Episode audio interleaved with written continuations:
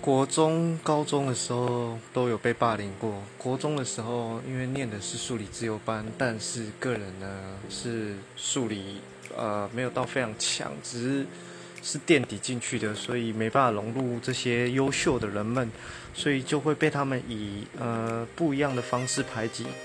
可能他们是比较高端的方式吧。高中的时候，因为一些误会导致。很多人对我的观感不佳，所以造成全校可能有一百多人吧，蛮悲催的，一起集体霸凌，这种感觉真的是印象一辈子。